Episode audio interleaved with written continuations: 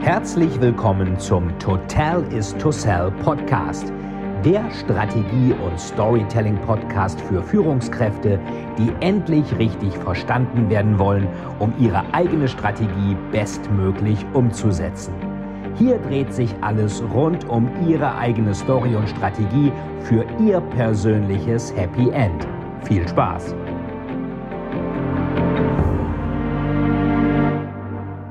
Viele Menschen haben den Wunsch, ein Buch zu schreiben und eine eigene Welt zu erschaffen und damit am besten auch noch andere Leserinnen und Leser in ihren Bann zu ziehen.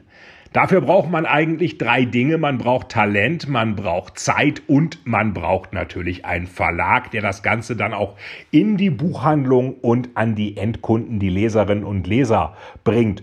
Und wer könnte einem das besser erklären, wie diese Verlagsbranche funktioniert, als die Leiterin des Taschenbuch- und Paperback-Programms von dem Münchner Großverlag Drömer Knauer und zwar habe ich heute hier im Totalis to Sell Storytelling Podcast Michaela Kenklis, die nicht nur eine extrem gute Leiterin dieses Taschenbuchverlags ist, sondern bei meinen Thrillern auch meine Lektorin. Und ich denke, viele Fehler, die ich gemacht habe als angehender Autor, müsst ihr nicht mehr machen, wenn ihr der Michaela Kenklis jetzt gut zuhört. Ich wünsche euch viel Spaß dabei.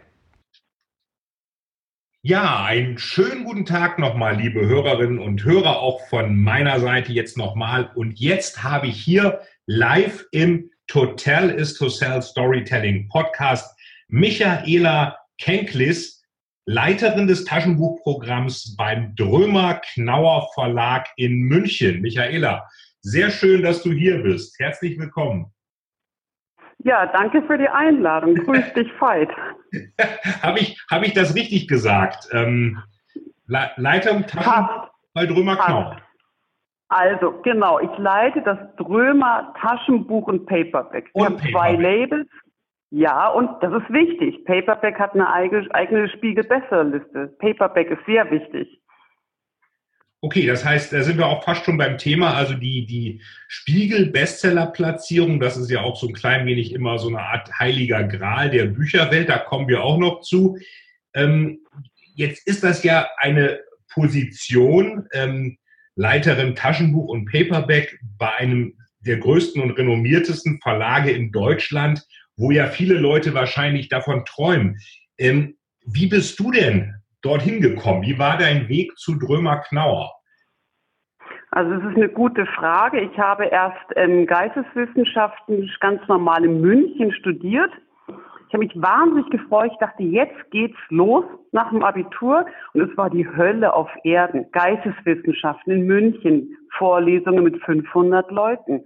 Habe also parallel mich quasi damals 1989 quasi an die gelben Seiten gesetzt. Die gab's damals noch München ist die größte Verlagsstadt nach New York, habe mich überall durchgeklingelt. Wollte dringend ein Praktikum im Verlag machen. Jeder Verlag hat gesagt, machen Sie erstmal Ihr Studium fertig, dann können Sie bei uns Briefmarken kleben als Praktikantin. Beim Piper Verlag war eine Stelle frei, weil ich falsch verbunden wurde. Ein Doktorand wollte dringend seinen Job loswerden und verlangte Manuskripte prüfen, jeden Tag drei Stunden.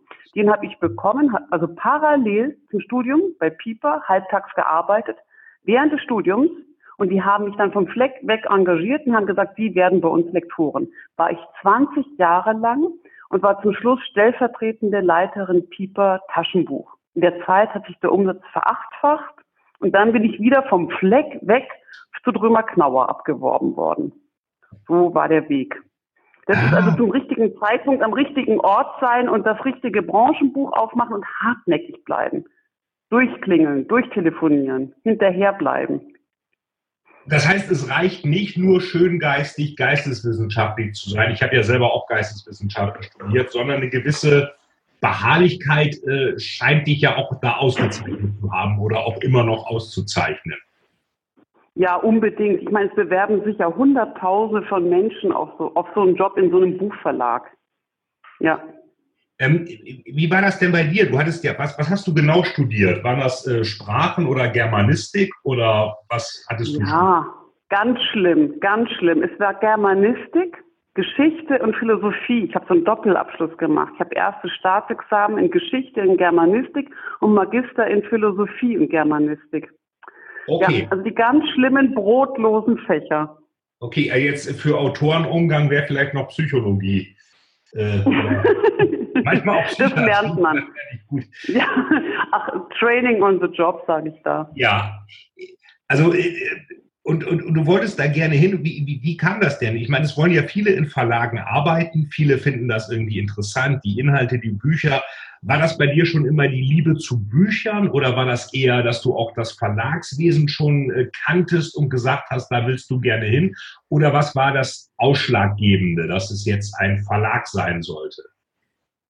Also tatsächlich, ich habe wahnsinnig gerne gelesen, schon als Kind und als Jugendliche. Und mit zwölf habe ich die Bibliothek meiner Eltern entdeckt, habe mich durchgelesen, durch jedes Buch. Ich habe zwar nichts verstanden, ich habe es trotzdem gelesen. Und dann habe mir gedacht, das ist doch der schönste Beruf der Welt, in einem Verlag zu sitzen und Bücher zu machen. Also tatsächlich, so mit zwölf, dreizehn, vierzehn wusste ich, ich will im Buchverlag arbeiten. Also da war das für mich klar. Also wenn dann das also Thema... hat sich nicht irgendwie hm? Ja, bitte. Nee, es hat sich tatsächlich, also es ist tatsächlich eine Vorstellung gewesen davon, wie toll muss das sein, in einem klassischen, ich meine, das gab damals keine Digitalisierung, ich bin Jahrgang 71, also 1985 habe ich mir gedacht, wie toll muss das sein, in einem Verlag zu sitzen und Bücher zu machen, Manuskripte zu lesen, Texte mitzuentwickeln, Buchtitel zu erfinden, toll.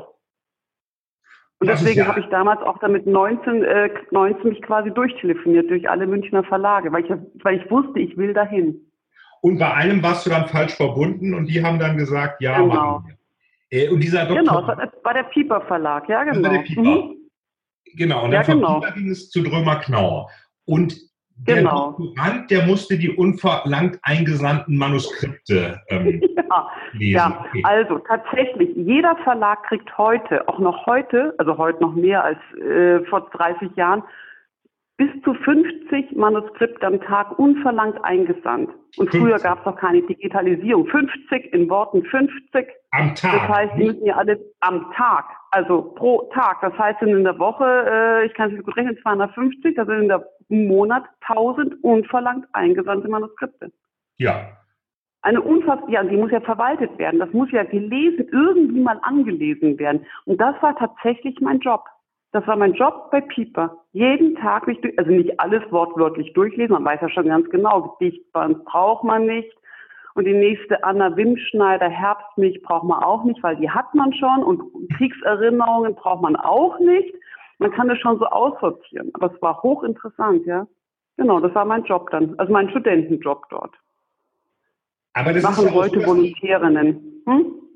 Es, es ist ja schon so, dass die Verlage äh, doch auch durchaus in diese unverlangt eingesandten Manuskripte reinschauen, weil man doch glaubt, es könnte ja ein neuer Bestseller dabei sein. Ja, also wir kommen nachher zu dem Thema noch. Patrick Süßkind, an wie viele Verlage hat der sein Parfum verschickt? An wie viele Verlage und wie viele Absagen hat er gekriegt?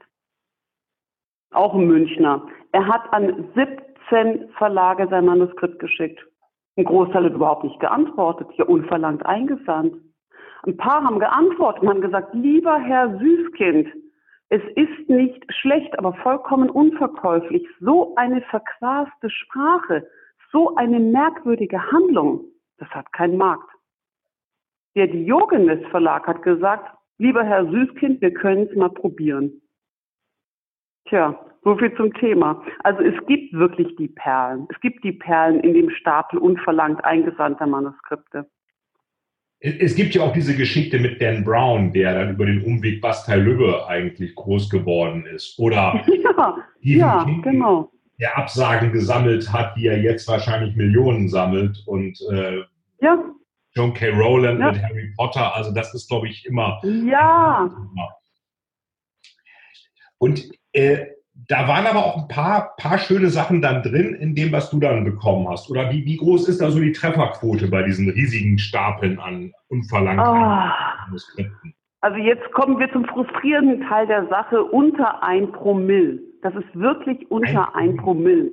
Das machen heute die Volontärinnen einmal im Monat, hängt bei deren Büro, das haben ja so Sammelzimmer, ist dann, hängt dann das Schild dran, bitte nicht stören, prüfen von Privatmanuskripten. Und dann sitzen ja. die also den ganzen Tag da und flügen sich da durch. Und das letzte, von dem ich weiß, bei Drömer Knauer, das ein unverlangt eingesandtes Manuskript war, war der Andreas Föhr. Der mit ah, tote okay. Hand und solchen, ja genau, das ist ein unverlangt eingesandtes Manuskript gewesen. Ja. Und unverlangt heißt auch nicht über eine Agentur, sondern das ist dann Nein. Verlag gekommen. Genau, da hat jemand eine private, da schreibt jemand als Privatperson an den Verlag und sagt, die Anreden sind dann ganz, ganz abenteuerlich zum Teil. Sehr geehrter Verlag, hier kommt der neue Bestseller. Ihr Herr, ihr Herr Müller. So, das ist ganz unterschiedlich, was da kommt. Ja, es sind Privatpersonen, die ohne Agenten und ohne Vermittlung kommen, genau. Und auch ohne allzu große Vorkenntnisse, wie das Geschäft eigentlich läuft, wenn man sich das so anhört. Ja, nahe Null. Also im Rahmen der Digitalisierung hat sich rumgesprochen, wie man so ein Anschreiben machen könnte unter Autoren. Aber ähm, also vor der Digitalisierung war das abenteuerlich. Und auch heute noch sind da echt viele Sachen dabei, wo man im Grunde genommen, wo das Anschreiben schon der Dealbreaker ist. Also man eigentlich gar nicht weiterlesen braucht, wo man weiß, das wird nichts. Jetzt, jetzt habe ich ja auch viel ja. mit, ich als Autor werde ja auch öfter von Leuten gefragt, die eben selber auch Autor werden wollen. Ähm, sag mal, wann gibt es denn beim Verlag mal ein verlangt eingesandtes Manuskript? Das klingt für den Außenstehenden ja so, als ob es nur unverlangt eingesandte Manuskripte gibt. Was, was wäre denn ein typisch verlangt eingesandtes Manuskript? Gibt es das eigentlich oder ist das gar mhm. nicht unbedingt vorgesehen? Es gibt zwei Wege, zwei Wege für verlangt eingesandte Manuskripte. Zum einen über Agenturen, die ihre sogenannten Listen haben und die geht man als Einkäufer, also als Lektoren gibt es heute auch nicht mehr, man ist eher rechte Einkäufer, Bucheinkäufer durch mit dem Agenten und bestellt Projekte, geplant oder bereits bestehende Projekte. Das ist der eine Weg, also über Agenturen bestellt oder aber über das Netzwerk eines bestehenden Autors. Also zum Beispiel ähm, wenn du einen ähm, guten Freund hast, der gut schreiben kann, dann ist das ein verlangt eingesandtes Manuskript. Du bietest mir das an und sagst, könnte ich dir das mal schicken, könnte der dir das mal schicken? Ich sage ja, dann ist das verlangt eingesandt. Also es ist Netzwerk im weitesten Sinne. Entweder über eine literarische Agentur oder über das Autorennetzwerk. Und Autoren untereinander sind ja hervorragend vernetzt. Ja. Also die beiden sind tatsächlich, äh, das sind die verlangten, verlangten Wege. Okay, also verlangte Sachen gibt es schon. Manche sind aber ganz frustriert und denken, so ist es alles nur unverlangt. Und was sind denn, du hattest ja ein paar Themen schon angesprochen, mit, mit Herbstmilch, äh, Aufguss und dergleichen. Gibt es so ein paar typische Themen, die in allen Manuskripten, die unverlangt sind, auftauchen, die aber eigentlich nicht verkäuflich sind? Also jetzt mal platt gesprochen, was sind so die typischen Bucharschbomben, die alle schreiben, die aber kein Verlag haben will? Kann man das vielleicht mal so als, mhm. vielleicht auch als Warnung an Hörer hier mal sagen, wenn das möglich ist, wenn es sowas überhaupt gibt, äh, damit mhm. einige sich gar nicht erst die Mühe machen, zu dem Thema nochmal zu schreiben, weil das ohnehin keiner haben will? Ähm, also alles, was plagiiert ist, also alles, wo sich jemand gedacht hat, das merkt ein guter Rechteeinkäufer, alles, wo sich jemand gedacht hat, ich schreibe wie Veit Etzold, das kann ich doch auch, weit gefehlt. Es ist nichts am Reißbrett gemacht. Die richtigen großen Erfolge, also so auch wie deine Bücher, das sind alles Bücher, denen liegt eine dramaturgische Begabung zugrunde, die hat man oder hat man nicht. Das kann man sich nicht erschreiben, das kann man nicht am Reißbrett planen. Also deswegen, wenn, wenn jemand sozusagen einen Dan Brown liest oder Bücher von dir und ich denke, ach, das kann ich auch, dann ist es im Grunde genommen schon zum Scheitern verurteilt. Das ist ein inhaltlicher Ansatz. Der strukturelle Ansatz ist der, niemals Manuskript beginnen mit Es klingelt der Wecker. So starten sehr, sehr viele Manuskripte von quasi von Privatleuten nach dem Motto, der Wecker klingelte und er wachte auf und riss ihn aus dem Schlaf. Also das kann ich aus dieser Privatlektüre sagen, das ist so ein Einstieg, der ist eher mau. Also der erste Absatz, damit steht und fällt im Grunde genommen, liest eigentlich der Lektor oder die Lektorin weiter oder nicht. Also der muss sitzen. Lieber an dem noch zehnmal überarbeiten, diesen ersten Absatz und nicht sich erst warm schreiben. auf 10, 15 Seiten. Es ist ja eigentlich. Also das kann ich tatsächlich sagen. Hm? Man sagt ja immer so schön, man hat keine zweite Chance, um einen ersten Eindruck äh, irgendwie zu verbessern. Das ist ja hier offenbar ja. genauso. Wenn das ja. nicht von vornherein zündet, dann äh, landet es beim Absagestapel. Ja, so ist es, genau. Wie also es gibt natürlich so Hidden Champions, es gibt so Hidden Champions, dann merkt man am ersten Absatz, ist zwar nicht der Burner, den er jetzt da, sagen der erste Absatz, aber man merkt ein Gespür für Sprache. Das merkt man schon. Also es muss nicht sozusagen, dass der erste Absatz einen voll aus den, ähm, sozusagen voll von den Socken hauen, aber es äh, sozusagen, es hilft, wenn man da viel Mühe verwendet. Ja, ja. genau, hast du richtig. Der erste, Eindruck ist entscheidend. Der erste Eindruck ist entscheidend, wahrscheinlich wie im richtigen Leben auch. Und jetzt hast du ja, wir haben ja kurz auch über meine Bücher eben kurz gesprochen, das sind ja Thriller, auch meinetwegen Dan Brown.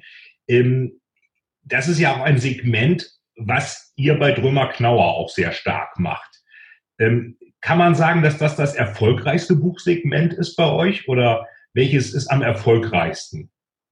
Mhm. Also insgesamt vom Markt her gesehen kann man sagen, Spannungssegment ist das hochverkäuflichste Segment. Bis zu 70 Prozent hängt von der Ausstattung ab. Also im Taschenbuchmarkt ist definitiv 70 Prozent ist Spannung. Definitiv. Von Thriller bis, darunter fällt alles. Von hartem Thrill bis zu Cozy Crime, bis zum Regionalkrimi läuft alles. Im Hardcover ist es ein bisschen differenzierter. Hardcover-Spiegel bessere Liste sind vielleicht 40 Prozent Spannung. Aber den größten Umsatz macht das deutsche Buchgeschäft mit Thrillern, mit Spannungstiteln. Ja, das ist wirklich das erfolgreichste Segment. Okay, Thriller und Spannung. Ist das denn das, was du auch privat am liebsten liest oder musst du da manchmal auch Beruf und Privat dann trennen?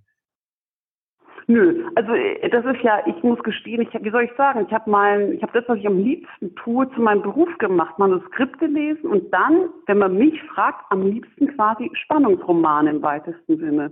Also das lese ich am liebsten. Also ich freue mich auf jedes Manuskript von dir, weil ich mir denke, jawohl, jetzt habe ich was Gescheites zu lesen. also privat, naja, ich meine, überspitzt formuliert, aber ich würde privat jetzt ehrlicherweise, äh, ja, mein Gott, ähm, den Gedichtband äh, von einem literarischen Verlag ist jetzt nicht das, was ich so wahnsinnig gerne privat lese. Nee, ist tatsächlich so. Ist ja auch von nur dann, ich glaube, nur dann, hm, ja ist ja auch von der Kommerzialisierbarkeit mit Gedichten immer ein bisschen schwierig. bisschen, ja, genau. Es gibt auch den, den, den nicht so netten Spruch, dass es da meistens bei Lyrik mehr Schreibende als Lesende gibt. Und, ähm, ja, mhm. Da, genau, es hat sich auch in den letzten 50 Jahren, glaube ich, nicht geändert. Also ich weiß nicht, welcher Gedichtband es zuletzt auf die Spiegelliste geschafft hat. Es gibt ja. ein paar YouTuber, ein paar Poetry Slammer, aber es ist nicht gedichtet, das ist was anderes. Das ist sozusagen Sprachkunst.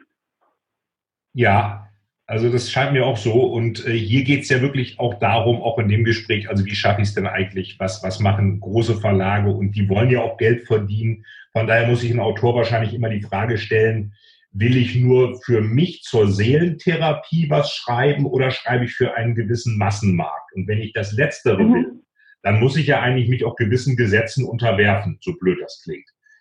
Mhm, genau. Ähm, ja, das stimmt.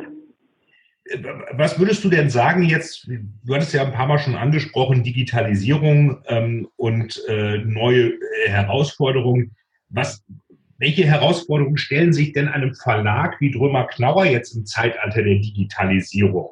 Muss man da irgendwie anders sein oder schneller oder muss man die Millennials anders ansprechen? Oder was würdest du sagen, ist eigentlich so eine große Herausforderung der Digitalisierung, äh, was jetzt die Verlage betrifft?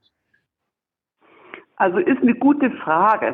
Also man muss eigentlich von beiden Seiten denken, sowohl von den Inhalten her, also was für Arten von Büchern werden in Zukunft die großen Blockbuster sein.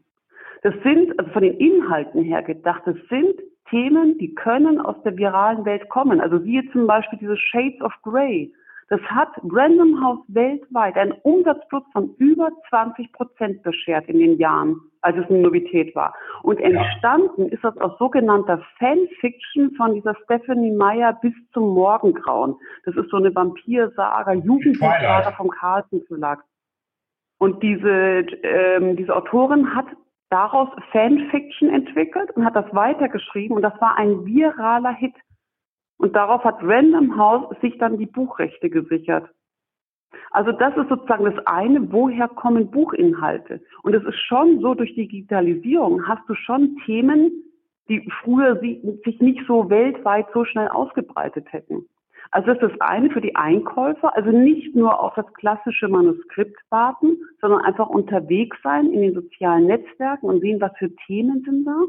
Die ganze jüngere Zielgruppe ist sehr in den ganzen Romance-Bereich drinnen, der im Print praktisch gar nicht mehr stattfindet, sondern nur noch digital stattfindet. Und das andere von der Digitalisierung ist natürlich quasi 360-Grad-Vermarktung. Also wie muss ein Verlag denken in der Vermarktung? Die Millennials, du hast es ja gerade schon angesprochen, sind heute über klassische Werbung praktisch nicht zu erreichen. Also eine Anzeige in einem der großen überregionalen Tageszeitungen hat von der Reichweite her nicht mehr den Stellenwert wie zum Beispiel ähm, quasi im Online-Marketing. Also das ist schon für alle Abteilungen und Verlagen im Grunde genommen, müssen neu denken. Also schon es, es, es sind Herausforderungen, es sind aber auch gewisse Chancen da, weil es natürlich auch durch die sozialen Netzwerke möglich ist, Trends zu erkennen und die auch dann ja zu kapitalisieren. Also jenseits von diesem äh, Stapel mit den unverlangten Manuskripten kann ja auch in den Netzwerken irgendwas sein, äh, was ja, klar. werden mhm. könnte.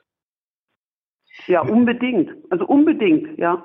Wird denn dieser Stapel 50 Stück pro Tag, ist, ist der jetzt weniger geworden? Waren es früher noch viel mehr oder ähm, wie ist da die Tendenz eigentlich? Ähm, steigend. Digitalisierung steigend. heißt steigend, ja. Jeder, der schreiben kann. Früher, vor 30 Jahren, war das problematisch mit der Schreibmaschine zum Copyshop, eine Kopie anfertigen.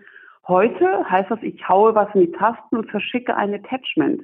Ja. Also die, Schwellstärke sagen, ist viel niedriger geworden. Also viel mehr Leute bringen etwas zu Papier. Es war früher mit Schreibmaschine, also ich weiß nicht, was ich daran erinnere, es war wesentlich komplizierter, da mal so ein 300 Seiten Ding zu schreiben. Das ja, ist heute ja. tatsächlich, ja, es ist heute tatsächlich viel einfacher. Also Tendenz ist steigend, ja. Ja gut, man muss ja einen Copyshop, dann noch das Kopieren zur Post, frankieren und alles. Ja. Also, ja, ja, das, ja, genau interessant. Das heißt, die, die sag mal so, die, das Bedürfnis, sich einem großen Publikum mitzuteilen, ist dann ja ähm, vielleicht auch bedingt durch die Digitalisierung, wo ich ja alles posten kann, erzählen kann, mir geht's gut, ich war gerade essen, ich war hier und da, allen gefällt das, ist vielleicht sogar noch größer geworden dadurch, so dass ihr interessanterweise auch wenn man immer sagt, das Buch ist irgendwie, wird durch die Digitalisierung abgelöst, hat ausgedient, stimmt ja zum Glück so auch nicht. Ähm, davon kriegt ihr eigentlich gar nichts mit. Ihr kriegt dann praktisch mehr Zulieferungen unverlangt als je zuvor. Genau. Und, wird, und die Tendenz ist tatsächlich steigend. Ja, genau. Okay. Nur diesmal eben nicht gedruckt, sondern teilweise als PDF-Attachment. Äh, Genau, also einfach als, genau, einfach eine E-Mail als wie auch immer PDF, ein Word-Dokument. Also es können ja viel größere Massen an Text ganz ähm, problemlos be äh, be bewegt werden. Das war ja. früher, wie du gesagt hast, tatsächlich schwieriger. Ich muss zum Copyshop gehen, ich muss das kopieren, ich muss das eintüten, ich muss das frankieren, ich muss das zur Post bringen. Die Wege fallen heute weg. Ja, also sehr geringe Eintrittsbarrieren und deswegen wahrscheinlich auch eine gewisse ja, höhere Toleranz, auch mal nicht so ganz durchdachte Sachen abzuschicken. Schön formuliert, ja genau. Hat, hat sich denn dadurch etwas an, den, an der Rollenverteilung geändert? Also ähm, was Autoren, Agenten und Verlage angeht? Also vielleicht für die Hörer kurz Autoren ist klar, das sind die, die ähm, äh, die Bücher schreiben. Verlage ist auch ganz klar, die vertreiben das, verkaufen das über die Buchhandlung äh, Agenten vermitteln praktisch zwischen Autoren und Verlagen. Ähm, und würdest du sagen, Michaela, dass sich da ähm, auch die Rollen verändert haben durch die Digitalisierung, durch äh, neue Tendenzen, was Autoren, Agenten und Verlage angeht? Mhm. Also durch die Digitalisierung nicht unbedingt, sondern das Agentenwesen ist eigentlich seit 30 Jahren in Deutschland etabliert, auch mit steigender Tendenz, kommt ja aus dem amerikanischen Raum. Und die ersten deutschsprachigen Literaturagenten fingen so vor 30 Jahren an und die Tendenz war wirklich steigend, weil man erkannt hat, was für ein sagen, was für Werte, was für Kapitalisierungsmöglichkeiten hinter Buchprojekten stecken, weil, es ist auch ein weites Feld, the winner takes it all. Man sagt so schön, bis vor 15, 20 Jahren gab es quasi in jeder Listprogramm von einem Buchverlag den sogenannten Mittelbau. Es gab Bücher, die haben sich in der Mitlist gute fünf bis zehntausend Mal verkauft. Das gibt es nicht mehr. Es gibt nur noch die Blockbuster. Das ist ein bisschen wie quasi wie im Filmgeschäft. Es gibt die Megaseller und der Rest floppt. Und das riechen natürlich Agenten auch. Und für Agenten ist das natürlich ein absolut lukratives Geschäftsmodell, diese paar Champions zu finden und die als Agentur zu vertreten. Und deswegen ja. ist es tatsächlich so, wie du auch vorhin gesagt hast, im Rahmen der Digitalisierung, je mehr Manuskripte, je mehr Ablehnungen ein Autor bekommt von Verlagen auf dem Privatweg, wählt er natürlich den Weg des Agenten. Und das ist tatsächlich sinnvoll. Also die Agenturen haben schon den größeren Überblick, welcher Verlag in Deutschland sucht gerade welches Genre. Ja. Also welcher Verlag sucht gerade, keine Ahnung, eine Frau, gehobene Frauenunterhaltung, welcher Verlag braucht noch dringend einen Fantasy-Titel im nächsten Herbst, welcher Verlag braucht noch einen Spannungstitel. Das ist tatsächlich so. Also die Agenten haben ähm, in ihrer Bedeutung unheimlich zugenommen. Okay, also das hat Vor- und Nachteile für alle Beteiligten. Mhm.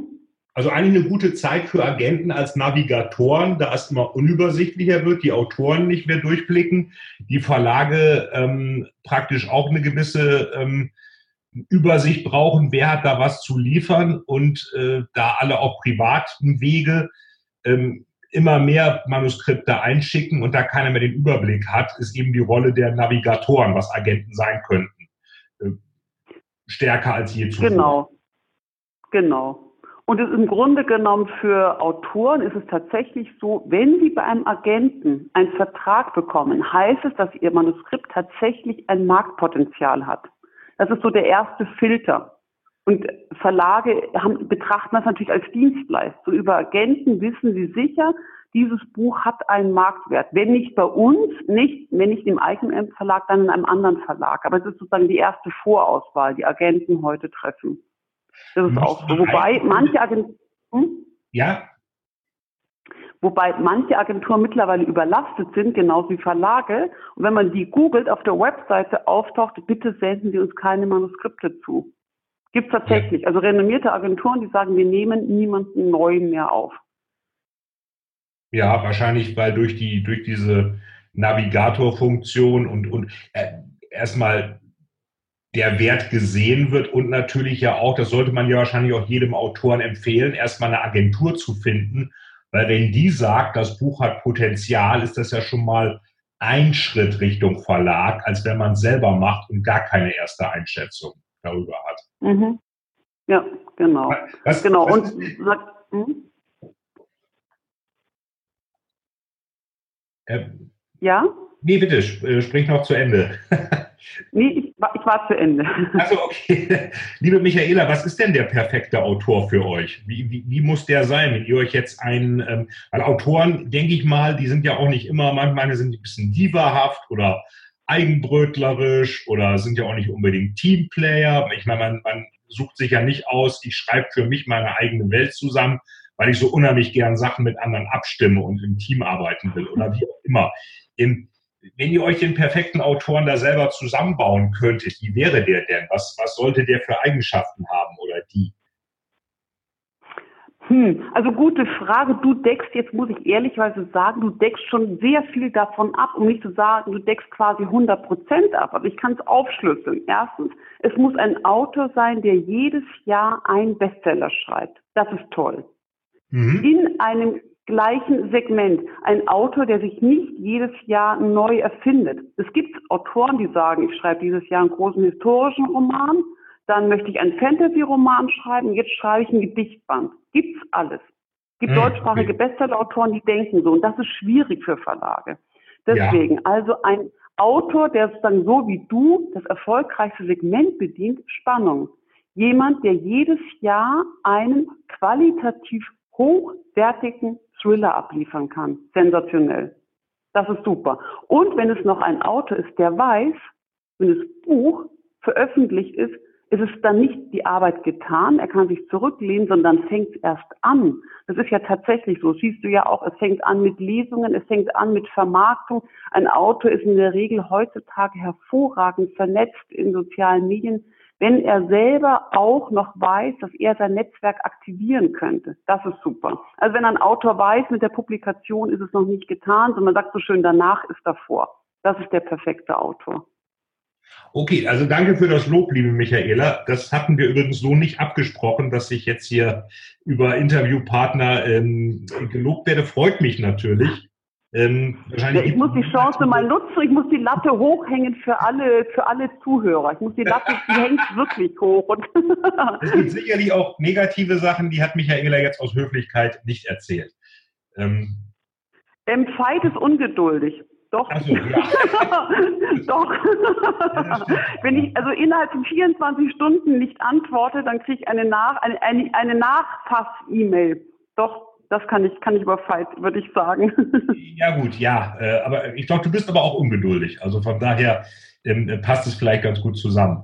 Ähm, ja, das könnte man optimieren, in der Tat, äh, bei mir. Ähm, und jetzt mal die Gegenseite. Welche Fehler machen denn Autoren meistens? Du hast ja schon eben gesagt, die schreiben, die machen eine Kopie von irgendwas, die wollen sich jedes Jahr neu erfinden. Was sind denn noch so gravierende Fehler, die eigentlich einem Vertrag mit einem Verlag oder dem Erfolg als Autor dann einfach im Weg stehen?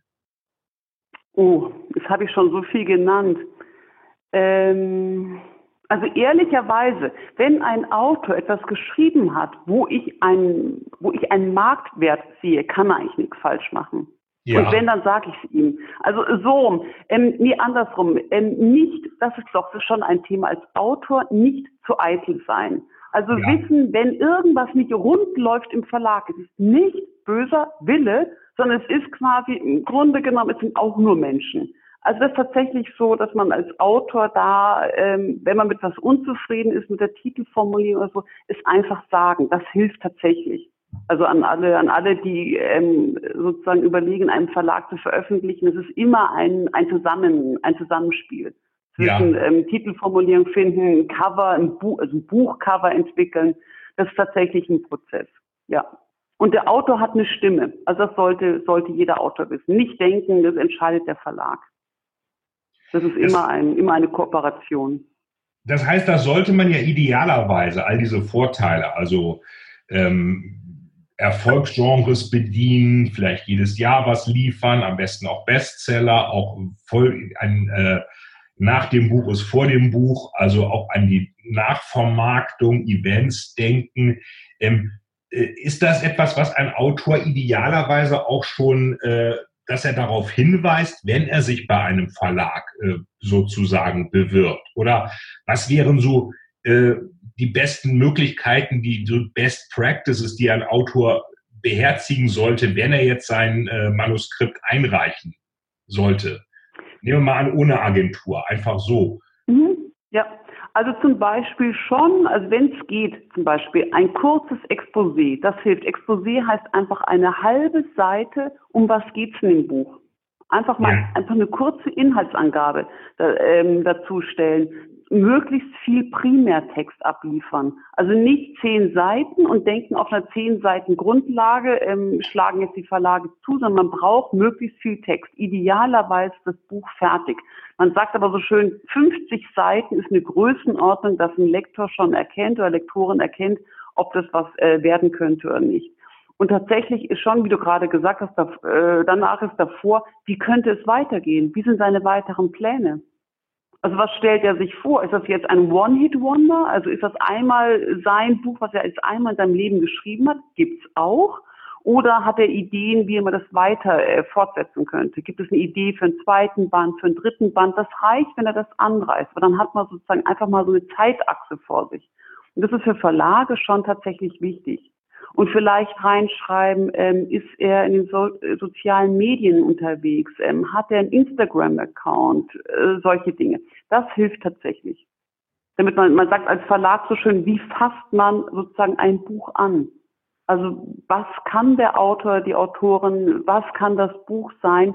Wenn der Autor oder die Autorin sich darüber selber klar ist, hilft das schon mal sehr viel. Also gar nicht mal nur ähm, das Manuskript so gestalten, dass es eben auch einen Wert hat für den Verlag, weil es eben mit das Programm passt, sondern auch schon an die mhm. Folgevermarktung ähm, denken. Ein bisschen die Wertschöpfungskette ja. von vornherein äh, mit im Blick haben. Mhm. Also wenn es genau, wenn er Ideen hat, man kann auch einfach hineinschreiben, ähm, keine Ahnung, ich habe vor kurzem einen historischen Roman über Anfang der Industrialisierung in England gehabt. Wie könnte es weitergehen? Könnte man mit dem Helden weiterarbeiten? Also könnte es ein Folgeband zu dem Helden geben? Oder äh, denkt der Autor eher, er fasst als nächstes, keine Ahnung, die französische Revolution an? Ist das das nächste Thema, was ihn beschäftigt? Das hilft Verlagen tatsächlich, genau. Also äh, mal schriftstellerisch gesprochen, wie geht die Geschichte weiter? Mhm, genau. Okay, genau. also da ähm, für alle, die überlegen, was zu schreiben, also die hätten jetzt eine lange To-Do-Liste, was alles zu tun ist. Was mich immer etwas äh, ja zum Teil wundert, ist ja die Tatsache, dass wir ja, wir Deutschen ja extrem viel exportieren, aber nicht bei Büchern. Da kommt ja sehr ja. viel importiert aus Amerika. Wir Deutschen exportieren, ich meine, Land der Dichter und Denker war ja auch irgendwie mal, relativ wenig. Ähm, kommt mir jedenfalls ja. so vor, wenn man sich mal die Statistiken anschaut, auch was in Amerika erscheint und was aus Amerika in Deutschland erscheint. Man könnte ja auch denken, jetzt wo auch Deutschland wieder so ein bisschen hip ist und auch Berlin und sowas und auch bei Netflix deutsche Serien kommen, ähm, dass sich da ähm, der Trend irgendwann mal etwas umkehren sollte. Wie, wie schätzt du das ein? Haben wir da demnächst eine Trendwende oder bleibt das erstmal so, wie es derzeit auch ist? Mhm. Also den ersten Teil der Strecke haben wir schon zurückgelegt. Bis vor 15 Jahren war es tatsächlich so, jedes Buch aus Amerika war sozusagen das nächste groß gehandelte Ding in Deutschland. Der große amerikanische Gesellschaftsroman, musste man nur sagen, quasi, es hat in Deutschland auf die Liste geschafft. Das ist längst nicht mehr so. Also seit zehn Jahren sind auf unter den Top Ten im Hardcover zum Beispiel Belletristik vielleicht ein bis zwei amerikanische Titel. Das war's. Also aktuell auf den Spiegel Bestsellerlisten sind bis zu 80 Prozent deutschsprachige Autoren. Also der Trend ist schon länger gestoppt, dass man sagt quasi, es wird unfassbar viel amerikanische Literatur in Deutsch, so also unverhältnismäßig viel im Vergleich zu wie viel wird denn von deutschsprachiger Literatur in den USA publiziert. Der Trend ist schon mal sozusagen auf halber Strecke ähm, gewendet worden. Tatsächlich ist es aber so, die Amerikaner übersetzen fast nichts aus anderen Ländern ins Amerikanische. Das ist tatsächlich so. Also man findet auf der amerikanischen Bestsellerliste New York Times findet man weder Italiener noch Deutsche noch Franzosen, ja, vielleicht für internationale Blockbuster wie Henning Mankell zum Beispiel oder die Jonas Jonasen, dieser Hundertjährige, der aus dem Fenster stieg und verschwand. So etwas, die schaffen es dann auch in die amerikanische Liste vielleicht, aber deutschsprachige Autoren momentan fast nicht. Das liegt aber nicht an der mangelnden Qualität oder Vermarktungsfähigkeit von deutschsprachigen Autoren, sondern quasi am amerikanischen Einkaufsverhalten. Okay, also. Gegenüber internationalen Autoren allgemein. Wahrscheinlich, weil der Markt auch so groß ist, dass die sagen, dass das äh, US-Markt reicht den USA und äh, da brauchen sie nichts zu importieren, exportieren aber nach wie vor halt noch. Genau, aber nicht mehr so schlimm wie vor zehn Jahren. Also das muss man tatsächlich sagen. Ja, das also stimmt. Das, hat, das sieht man schön, hm? Wir haben den Wendepunkt ja auch, dass äh, eigentlich, äh, was du ja auch sagtest, dass mehr deutsche Autoren auf der Spiegel-Bestsellerliste zum Beispiel sind. Das ist ja in der Tat vor ähm, vielen Jahren so noch nicht gewesen. Da waren es fast immer so die, nur die Stephen Kings und John Grishams und weiß der Teufel ähm, dieser Welt. Genau, Genau, Lucinda Riley, ja, genau. Ja. Könnte man nicht auch sagen, wenn jetzt gerade, äh, weil, weil, ich hatte ja vorhin kurz mal Netflix oder nur das glaube ich auch Netflix kurz angesprochen, wären Verlage nicht prädestiniert, da eigentlich Inhaltelieferanten zu werden? Wenn man jetzt mal strategisch digital denkt, ähm, es fangen mhm. ja alle an, irgendwelche Serien zu machen. Also Netflix sowieso, mhm. Amazon mhm. Prime, jetzt macht Apple das auch, damit sie nicht nur von ihren iPhones und von der Hardware abhängig sind. Die brauchen ja eigentlich Stoffe. Da wäre doch eigentlich, mhm. wenn man jetzt sagt, die wollen jetzt meinetwegen auch in Deutschland produzieren, wären doch eigentlich auch deutsche Verlage prädestiniert, um da Inhalte zu liefern, weil die haben ja eigentlich Autoren, die eigentlich auch schon gezeigt haben, dass sie einen Massenmarkt erfolgreich bedienen können von ihren Geschichten her. Mhm. Also das ist eine gute Frage, weil der Transfer vom Buch zum Filmgeschäft ist unfassbar schwer. Ist, man denkt ja, meine Güte, es sind doch Inhalte in Büchern, die muss man doch umsetzen, filmisch umsetzen können. Man sieht aber daran, wie schwer Verfilmungen zum Teil von Bestsellerbüchern sind, dass sich das nicht so eins zu eins umsetzen lässt. Also nochmal zu Patrick Süßkind, das Parfum. Die Verfilmung hat nicht den Erfolg erbracht wie das Buch tatsächlich. Ja. Oder Ini Lorenz, die Wanderhure. Das ist die erfolgreichste deutschsprachige historische Serienfigur. Ich glaube, 14 Millionen verkaufte Exemplare. 14 Millionen verkaufte Exemplare. Ja, Wanderhure und die Tochter der, ja, bei Drömer Knauer, genau. Äh, der Film hat schon schöne Zuschauerquoten, aber nicht diesen Blockbuster-Effekt. Also es ist eine gute Frage, aber da muss man sich echt noch, da sind noch mehrere Transferleistungen notwendig. Und das äh, Buchformat, also ich rede jetzt nicht vom gedruckten Buch, einfach nur von diesem inhaltlichen Format Buch irgendwie das in den Film rüber, den Transfer zu schaffen. Also da ist noch ein weiterer Weg, aber es gibt definitiv Gespräche. Es gibt ja die ganzen Agenturen, die auch versuchen, das auf Netflix zu übertragen. Aber das steckt noch ein bisschen in den Kinderschuhen. Aber da wird sicherlich sich in Zukunft was, äh, was bewegen, das glaube ich auch. Ja. Ja, da dürfen ja. wir gespannt sein. Wir sind auch fast am, am Ende angekommen, liebe Michaela. Wenn du jetzt jemanden ähm, in einem Satz sagen solltest, äh, hier einer sagt, ich will einen Bestseller bei euch schreiben, was muss ich dafür machen? Wir hatten so ein paar ähm, äh, Dinge ja schon besprochen, aber was, was wäre so der, mhm. der wichtigste Tipp, den du einem angehenden Autoren mitgeben würdest?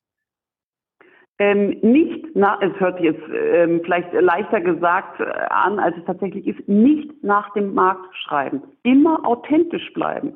Es gibt den schönen Spruch, die Leserinnen und Leser merken sofort, ob ein Autor mit Herzblut geschrieben hat, ob er etwas geschrieben hat, womit er selber persönlich dahinter absolut steht. Das ist tatsächlich so, Autoren, die am Reißbrett etwas schreiben, merkt der Leser. Das ist einfach unglaublich. Also das Spiel Ini Lorenz Wanderhure, das lag ihnen jahrelang quasi auf dem Herzen, bis sie das geschrieben haben. Also wenn es geht, nicht zu sehr nach dem Markt schielen, sondern sich überlegen, was beschäftigt mich selber. Und das versuchen in eine dramaturgische Form zu bringen. Dann steigen die Chancen definitiv für einen größeren Erfolg. Also authentisch sein, äh, das schreiben, was man mhm. wirklich schreiben will. Und das merken die Leser ja irgendwie auch, ob das echt ist oder nicht. Unbedingt. Ja, unbedingt. Ja. Okay. Ähm, war hochspannend, liebe Michaela. Allerletzte Frage. Ähm, was sind denn deine zwei oder drei oder vier Lieblingsbücher? Kannst du da welche ähm, nennen, die vielleicht auch oh. dich damals beeinflusst haben, äh, auch überhaupt in die, oder welche aus der Bibliothek deiner Eltern oder oder wo auch immer? oh, gute Frage. Also nach, je nach Lebensphase ändert sich das. Also ich würde sagen, ähm, als als kleines Kind war mein Lieblingsbuch tatsächlich Der Wandertroll, 1972 bei Carlsen erschienen. Ah. Da war ich ein Jahr alt. Ich habe das heute noch, das habe ich geliebt. Und tatsächlich, ähm, ich habe unfassbar gern, also Patrick Süßkind, das Parfum gelesen als Jugendliche. Ja. Und dann fing es an mit Henning Mankell. Also ah. über Henning Mankell bin ich wirklich zum Thriller gekommen dachte mir, wie cool ist das? Und dieses Gefühl werde ich bis heute nicht vergessen. Also was dieses Gefühl, wo ich wusste, was, also wie gute Literatur berühren kann. Toll. Also das sind jetzt so die zwei Bücher, die ich jetzt mal so als Meilensteine beschreiben würde. Die drei Bücher, die ich als Meilensteine beschreiben würde. Ja. Und ich muss gestehen, das erste Buch, was wir gemeinsam bei Drömer Knauer gemacht haben, als du damals, als ich damals hier frisch angefangen habe, hatte ich das Exposé für Todesstil auf dem Schreibtisch. Ich dachte mir auch, diese Szene, wie toll. Das, ich weiß nicht, die Hörer wissen jetzt vielleicht nicht, aber es fängt wahnsinnig toll an. Kongo, Urwald, eine Hetzjagd, die ist so dermaßen packend geschrieben. Damals, das ist ein schönes Beispiel von dem ersten Absatz. Ich habe den ersten Absatz gelesen und habe mir gedacht, wie toll ist das denn? Also daran sieht man, was Spannungsliteratur auslösen kann. Also es war auch so hier bei Drömer Knauer, bin ich jetzt auch schon acht Jahre, war das auch so ein Meilenstein, würde ich sagen. Oh, das, das freut mich. Äh, das freut mich natürlich sehr. Vielen Dank. Äh, Gibt es noch eine kleine Anekdote dazu? Ich hatte damals auch einen langweiligeren Anfang und hatte dann äh, mit meinem Agenten auch gesprochen und der sagte auch, du kannst nicht mal einen spannenderen Anfang machen. Und äh, hat mir Hetzjagd äh, noch ausgedacht, beziehungsweise die fand ja eh irgendwann statt, aber ich habe sie ein bisschen als Flashback so nach vorne gezogen. Also von daher, Super. Äh, einige Sachen sind dann auch, äh, muss man halt auch wieder gut planen und sind nicht immer nur äh, impulsiv. Ähm, Ja, Ja. hat sich, also hat sich gelohnt. Ja. Hat sich gelohnt, wunderbar. Wenn du das sagst, das freut mich natürlich. Ja, das war äh, Michaela Kenklis. Ähm, Michaela, haben wir alles oder gibt es noch eine letzte Sache, die du loswerden möchtest? Oder Nein, alles Nein, gut, wunderbar. alles gut. Äh, Seite geschrieben, Finis drunter geschrieben und, und Ende. Das war Michaela Kenklis von Drömer Knauer Taschenbuch und Paperback-Programm und ähm, zuständig für super Top-Autoren wie auch Don Winslow und Emil Lorenz bei Drömer Knauer. Ähm, eine der ähm, Personen dort mit der höchsten Bestsellerdichte. Michaela, freut mich sehr, dass du heute hier bei mir im Podcast warst und ähm, wünsche dir noch äh, weiterhin gutes Näschen bei den nächsten Bestsellern und natürlich auch viel Spaß mit der Welt der Bücher und der Geschichten. Danke dir, Veit. Und wie gesagt, danach ist davor. Du weißt, was du jetzt zu tun hast. Ich glaube, den nächsten Bestseller zu schreiben. ja, ich fürchte ja. Das heißt fürchte, macht ja auch viel Spaß. Alles klar. Ja, danke für die Einladung. Danke sehr, liebe Michaela. Das war das Interview mit Michaela Kenklis, Programmleiterin vom Drömer Knauer Taschenbuch und Belletristik Verlag und auch noch Lektorin von so tollen Autoren wie Imi Lorenz, die Wanderhure, Don Winslow und, naja, auch meiner Wenigkeit. Das heißt, wir haben viel gelernt über unverlangt eingesandte Manuskripte, über den Code für einen guten Bestseller, über das, was man machen sollte und was man nicht machen sollte und warum es unbedingt wichtig ist, authentisch zu sein, man selbst zu sein, nicht nur beim Schreiben der eigenen Story, sondern auch beim eigenen Buch. Das war wieder eine Interviewfolge im Totalis to Sell Storytelling Podcast. Danke, dass ihr dabei wart. Schreibt mir bitte gerne eine Bewertung bei iTunes und schreibt in die Kommentare rein, was für Themen euch in Zukunft noch interessieren würden. Vielen, vielen Dank, dass Sie wieder bei dieser Folge mit dabei waren.